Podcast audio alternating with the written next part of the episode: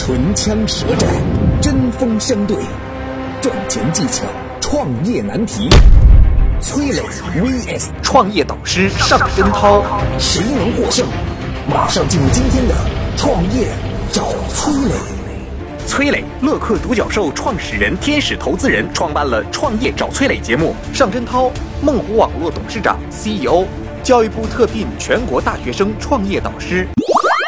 下面进入问题一。我不想再给别人打工了，想自己去创业。你已经积累这么多经验，我觉得可以试试。但是我性格吧，太内向了，总觉得跟人打交道会吃亏啊。创业又不是比谁说话好听，这有能力就可以啊。本期话题：性格内向的人不太适合做生意或者创业吗？下面有请崔磊表达他的看法。我并不是说啊，这个内向的人创业一定不能成功，而是内向的人他要么就是改变自己，要么就是创业比较难成功。我们经常说，你看有一些理工男他也创业成功了的，你回来看看这些理工男，他通过创业之后一定是改变了自己的内向的。所以你如果始终保持这种内向的性格，那确实很难。原因是什么呢？原因就是因为创业本身它就是一个说服别人的过程。它说服两类人嘛，第一个就是要说服客户，让客户愿意把钱拿出来，把你的产品拿走，把你的服务拿走。第二是说服自己的员工，愿意跟着你一直干，甚至你哪怕画个饼说我们未来会怎样怎样，他愿意拿着很少的工资，把自己的时间给你，把自己的精力给你，把自己的热情给你。所以这个说服的过程，它肯定不是内向的性格能够达到的。内向这件事情，一定是你要去克服的一个就是自身缺陷。作为一个创业者来讲，到底怎么样才能慢慢去锻炼自己，让自己变得更为开朗？我觉得这很重要。所以今天来跟大家聊一聊吧。啊，因为我过去一直是一个主持人嘛，我跟各位讲啊，我刚开始这个做主持的时候是非常紧张的。我到现在都记得第一次准备去直播的时候，第一次哦，我当时拿着那个稿子都在颤抖。然后呢，颤抖很正常嘛，对吧？但去直播室的那个路啊是向左拐的，我向右走，走了半天发现怎么怎么不对了，整个脑子就是那种混沌的状态。所以每个人都会紧张。那紧张怎么解决？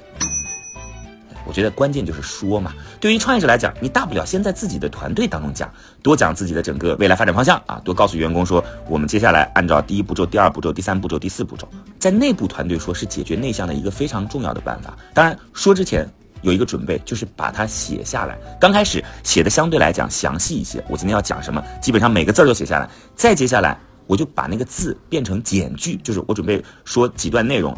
当中的主干是什么？再接下来就我只说提要，所以这是一个不断去进步的方法。通过自己不断的减少字数，让自己的表达变得更顺畅，从而让自己变得更熟练，最后变得更有信心。那还有一种方式是什么？大家一定要记得，就是你在跟别人说话的时候，为什么会紧张？是因为你担心自己想说的东西达不到想要的那个结果，这就是最重要的原因。你发现说了半天，对方不理解，于是你就更紧张，更紧张就更不敢表达。对于一个创业者来讲，千万记住，表没有达重要，什么意思呢？表达这是两个字儿，但是你那个达才是目的。你让最终用户愿意买你的这个产品，你告诉别人说就三点：第一点，我们团队科技能力很强；第二点，是因为我们的价格在整个这个行业当中有优势；第三个，我们未来有服务能力。把这三点说出来就行了。至于说你说的到底是不是那么冠冕堂皇，是不是说的那么丰满，不重要，把这个东西表达出去就可以了。所以，我们关键要记住，把这个答的东西确定好是什么。那你在沟通过程当中，你会发现说，你说的东西别人是愿意听的，慢慢的就会没那么内向了。感谢崔磊的精彩发言。本期话题：性格内向的人不太适合做生意或者创业吗？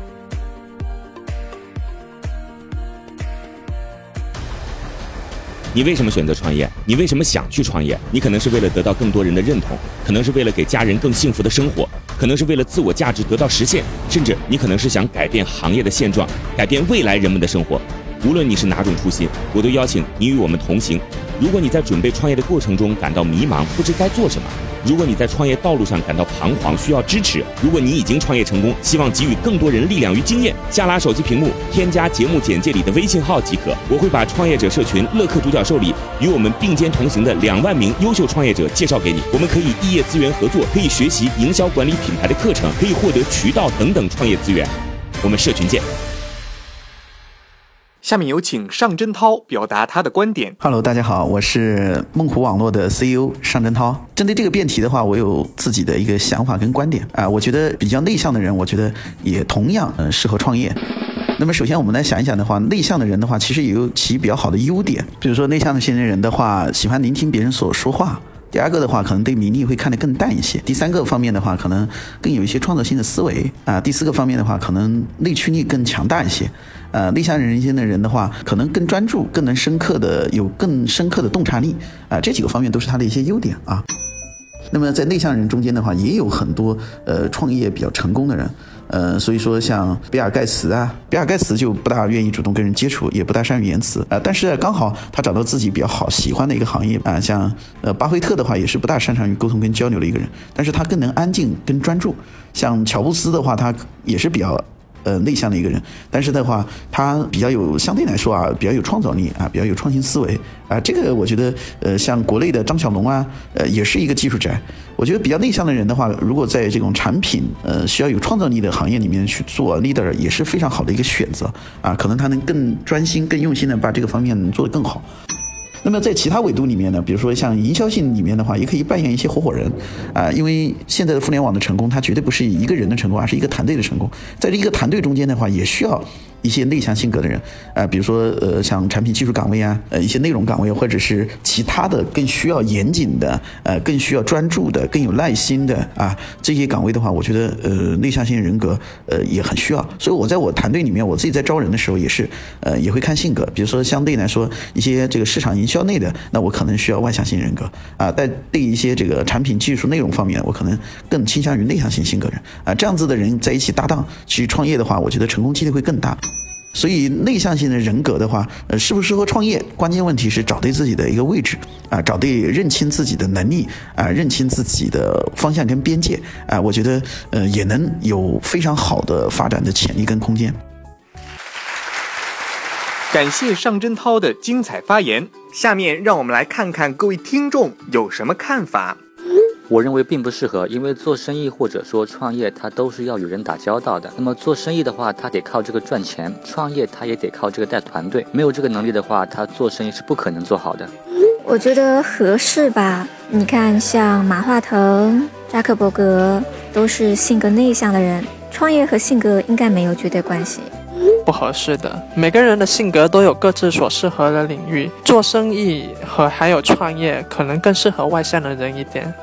合适的呀，内向的人通常来说更有可能善于思考吧。然后创业也好，做生意也好，嗯，有一项很重要的事情就是你思考的方向啊。下面进入。问题二，哎，我刚从上海回来，那边有很多这个威士忌酒吧，我感觉咱们也可以开一个。哎，就咱们这小地方，人都不知道啥是威士忌，开了也赔钱啊。哎，只要咱开对地方，宣传好，肯定有机会。酒吧又不像餐馆，哎，经营起来很麻烦呢，我感觉不靠谱。本期话题：小城市能开威士忌酒吧吗？下面有请崔磊表达他的看法。因为我不知道你具体在哪个城市啊，呃，但是我觉得你可以先考虑一下。我不是让你马上开，你可以先听听我的建议，然后再最终决定。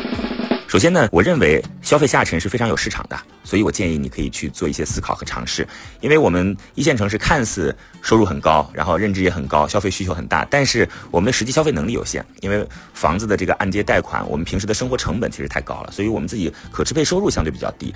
那三四线城市，尤其是中国的百强县这些地方，人均可支配收入是非常高的。中国前二十的这个百强县市，人均收入都已经超过了十万人民币了。你想，它的整个生活成本是比较低的，不管是房子，呃，价格也好，还是说我们这个路上的通勤成本，甚至是吃饭，他都会在自己家里边，因为交通很便利。这个有钱就是要花嘛，认知是可以去培养的。但是啊，我还是要建议你要去把这个 whisky 酒吧做一些改变。这个改变有几点，我因为我自己也开了一个 whisky 酒吧在杭州啊，我们也会根据不同的区域会去做不同的调整。比如相对来讲说，这个白领会比较多的地方，市中心的地方，我们就纯做 whisky，它是做调性的。我们放到社区当中，就会去加上餐点。这个餐点包括什么呢？就包括说是薯条啊，然后意大利面啊，然后一些烩饭呐、披萨等等，所以它看起来更像是一个西餐馆。我们不仅可以做中餐。而且可以做晚餐的前餐，一直到了晚餐时间结束之后，我们可以再把它拿来当酒吧。Whisky 可以成为我们提升整个消费场景调性的一个方法，所以这是我给你的建议啊。另外，我是非常希望您可以去考虑在 Whisky 之外再加一些相对来讲没有那么度数高的酒，比如说精酿啤酒。就是把 whisky 和精酿啤酒结合在一起，精酿啤酒的利润空间其实是大于 whisky 的，但是呢，whisky 的储存时间是要高于精酿啤酒的，这当中各有利弊啊。我我觉得做这样的调整之后，你再来去做一些这个当地的数据采集，就听听别人的建议，如果觉得可以的话，可以来尝试。这当中有很多细节，包括厨房的细节，包括说用的餐吧，如果是纯喝酒的那个餐吧相对比较低一些，如果有吃饭有喝啤酒那个餐吧会高一些，它是跟我们这个顾客的体验相关的。呃，我个人认为，在大的环境下，消费下沉这件事儿一定是大势所趋，文化认知也会随着我们这个媒体的很发达，呃，通过一线城市传导到三四线城市。如果在这个时候能够建立自己的品牌的话，它一定能够引领当地城市的这种消费发展。所以，我觉得你可以通过改良之后，找到属于当地特色的 whisky 酒吧，然后呢，通过你的努力运营，让自己赚到钱。感谢崔磊的精彩发言。本期话题：小城市能开威士忌酒吧吗？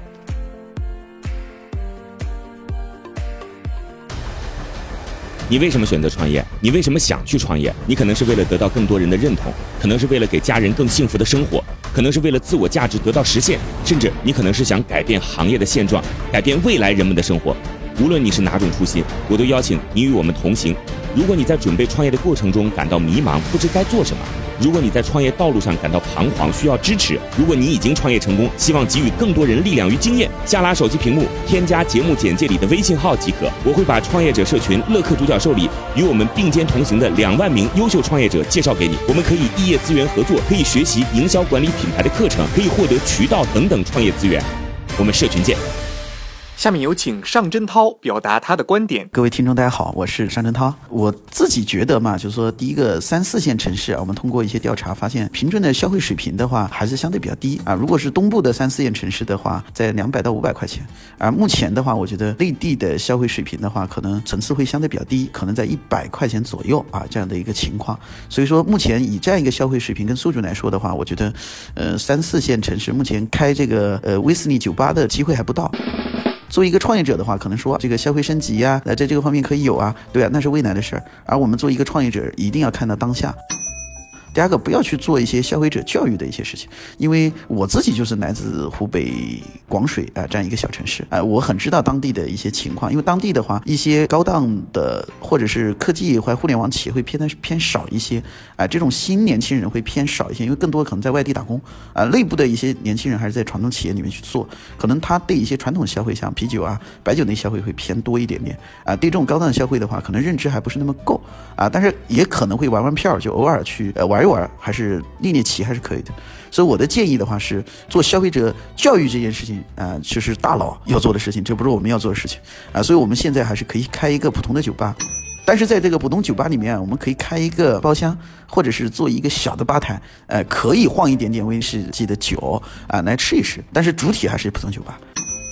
那么之后的话，那么随着这个消费啊逐步升级啊，更多的人来认可度来好了，来再做一个转型，可能会更好。呃，记住啊，这个创业是做一个当下的事情，特别是开一个小酒吧，其实就是做生意啊。未来培育的事情，这种事情不要做，因为成本太高啊。更多的抓住当下，先活下来很重要，以后有更多的机会啊，可以慢慢去尝试啊，这样子可能更适合基础的创业者来走的一条路径吧。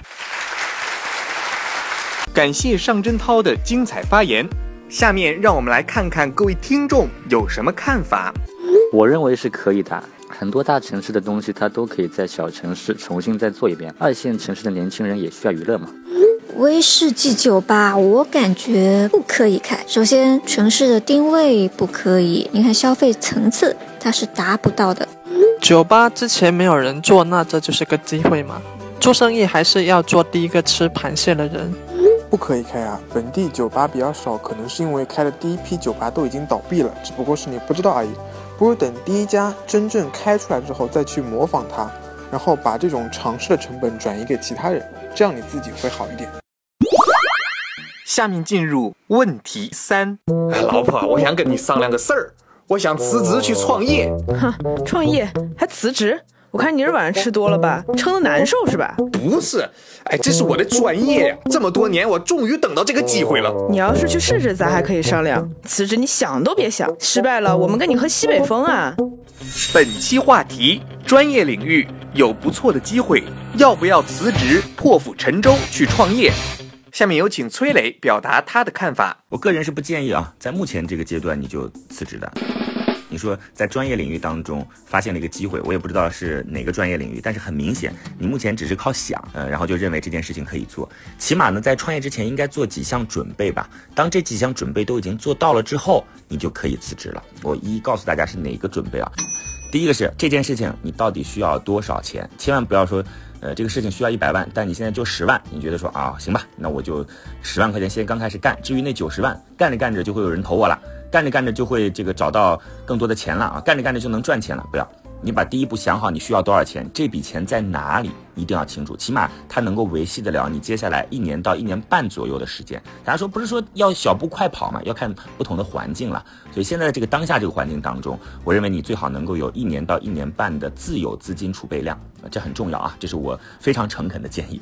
然后再接下来呢，你要去思考你的这个项目到底分为哪几个环节？这几个环节是什么呢？就比如说。你是一个技术类的，你觉得啊，我可以通过技术来改变这个行业。好，那技术类你已经具备了，那接下来你是不是要通过你的技术来跟市场进行链接呢？那于是需要一个有很多行业资源的人，这个人是谁？那这个人到底你找到了没有？第二个步骤也很重要，我们这里就举个实例吧。假设啊，你今天做的是个发动机，你觉得你这个发动机要找的就是这个汽车企业啊。你说我这个汽车企业用了我这发动机之后，效率能够提升。好了，汽车企业都已经谈好了，有一个人专门跟各个厂家都很熟悉，行，没问题，这部分解决了。那你这个发动机如果要完成最终的这个成品，你是不是得需要相关的配件啊？这个配件从哪里采购呢？你过去是在一个企业当中，这个采购你不需要了解，但你出来创业你就得了解了。那 OK，这些配件全部加在一起，我我该在哪儿来最终进行组装呢？这个组装的这个工厂到底是谁？我是否能够跟他们来形成呃比较紧密的合作关系啊？我刚开始的呃供应量并不大，但是他们愿意帮我拿出时间、拿出流水线来干这个事儿，这是你需要去想的，就是你的产品在完成需要的整个供应链支撑，你得想清楚。第三件事情呢，就是公司是否需要财务。公司是否需要行政？公司是否需要人事？一二三，首先找到市场，接下来想我的产品如果要成熟，该有哪些配套的必不可少的环节？第三个就是公司优化，这三个环节是从最紧急到相对来讲没那么紧急，然后第三个是可以后期再优化。这些都告诉您了，您就想自己是否要准备去创业，准备好这些再辞职，我觉得都来得及。感谢崔磊的精彩发言。本期话题：专业领域。有不错的机会，要不要辞职破釜沉舟去创业？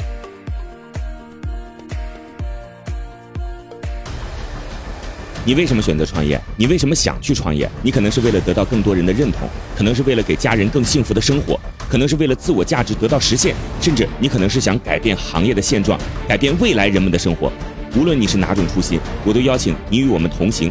如果你在准备创业的过程中感到迷茫，不知该做什么。如果你在创业道路上感到彷徨，需要支持；如果你已经创业成功，希望给予更多人力量与经验，下拉手机屏幕，添加节目简介里的微信号即可。我会把创业者社群乐客独角兽里与我们并肩同行的两万名优秀创业者介绍给你。我们可以异业资源合作，可以学习营销管理品牌的课程，可以获得渠道等等创业资源。我们社群见。下面有请尚真涛表达他的观点。哎，各位听众，大家好，我是教育学院 CEO 尚真涛。我首先说明一点的话，就兼职创业几乎很难获得成功，因为创业这个东西一定要全身心的一个投入，把身心扎进去才有机会来做。比如说很多人过来要投资，他就跟我说，我现在不能不能不辞职啊，然后花一点心思在这种上面去啊，那就我就跟他讲，我说，嗯，你就干脆。就不要创业了，因为这样成功几率很小。为什么呢？因为，呃，嗯，创业它是其实第一个是选跑道，跑道你看得到，别人也看得到，别人是全身心在做，你嘛是兼职在做，那么你怎么能做得过别人呢？这个是我很难相信的一块。第一个的话，既然要创业的话，我觉得创业就是赌一把嘛。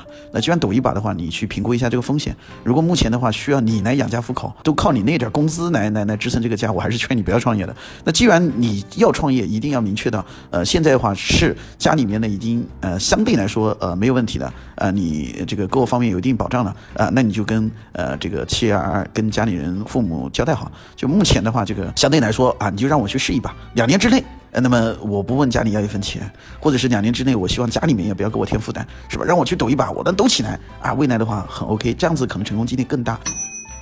所以说，我觉得作为一个成熟的创业者，第一个是要全身心去做，第二个给自己设定一个失败的边界，要多久时间？第三个的话，就是要评估一下这个呃自己的这个目前的一个经济状况啊。我如果在经济允许的情况下，我还是建议勒紧裤腰带啊，全身心去做一件事，这样成功几率更大啊。如果说边这个工作边创业，结果到下来，我觉得一个成功几率不大，到头来可能工作也搞不好啊，得不偿失。我觉得要专心做一件事情，才能得到一个机会。另外一个方面的话，我觉得，呃，现在的话，如果是公职单位的或者是一些事业单位的，国家也有政策的保障，就说可以离岗创业，啊，如果你离岗创业三年之内也是保留一些关系的，这样一来的话就更没后顾之忧了。啊，其实不是国家有这个政策你才去创业的，我倒是觉得如果有能力的创业者，你都不缺工作的，你就算失败了，说句不好听的话，你就算这个事情做个两年、三年失败了，我相信你回去一定能找到更好工作，因为你是挑战自己才去创业，并不是说找不到工作才去创业的。真正想去创业人，一定是具备这两个条件：一个是能力上很突出的；第二个不满足现状，想突破自己的；第三个当然也有时机啊。但是你不能创业的话，让全家人来买单啊。如果说家里面在合适的情况下，我觉得勒紧裤腰带，支持你去人生赌一把，我觉得还是比较值得的。因为只有你下了海，你这种成长啊，你这种全身心的付出，你这种拼搏的精神，还更有价值。就算是失败了，回去之后你也能认真的去工作，未来你也能做得更大。我觉得创业其实没有失败的，因为有一种成功叫做。成长啊，所以说在这个过程中的话，我觉得不要把它想得那么大，给自己设定呃合理的边界，这个未来的打算。感谢尚真涛的精彩发言，下面让我们来看看各位听众有什么看法。肯定是选择先不辞职，借助原老板的平台做我自己的事情，翅膀硬了再辞职，只是在活得更好和职业道德方面选择了前者而已。创业本身就是九死一生，规划的再好，真正去做的时候才发现都是漏洞。就还没有做就想怎么退路，你认为成功的几率有多大？所以我觉得奉劝各位，如果没有考虑清楚的话，还是别入坑吧。应该辞职啊！这种类型是机会型创业者，机会型创业者追求的是独立、自我实现等等各种价值，只有辞职，全力以赴才能实现。今天的节目到这里就结束了，感谢两位的精彩辩论。创业找崔磊，我们下期再会。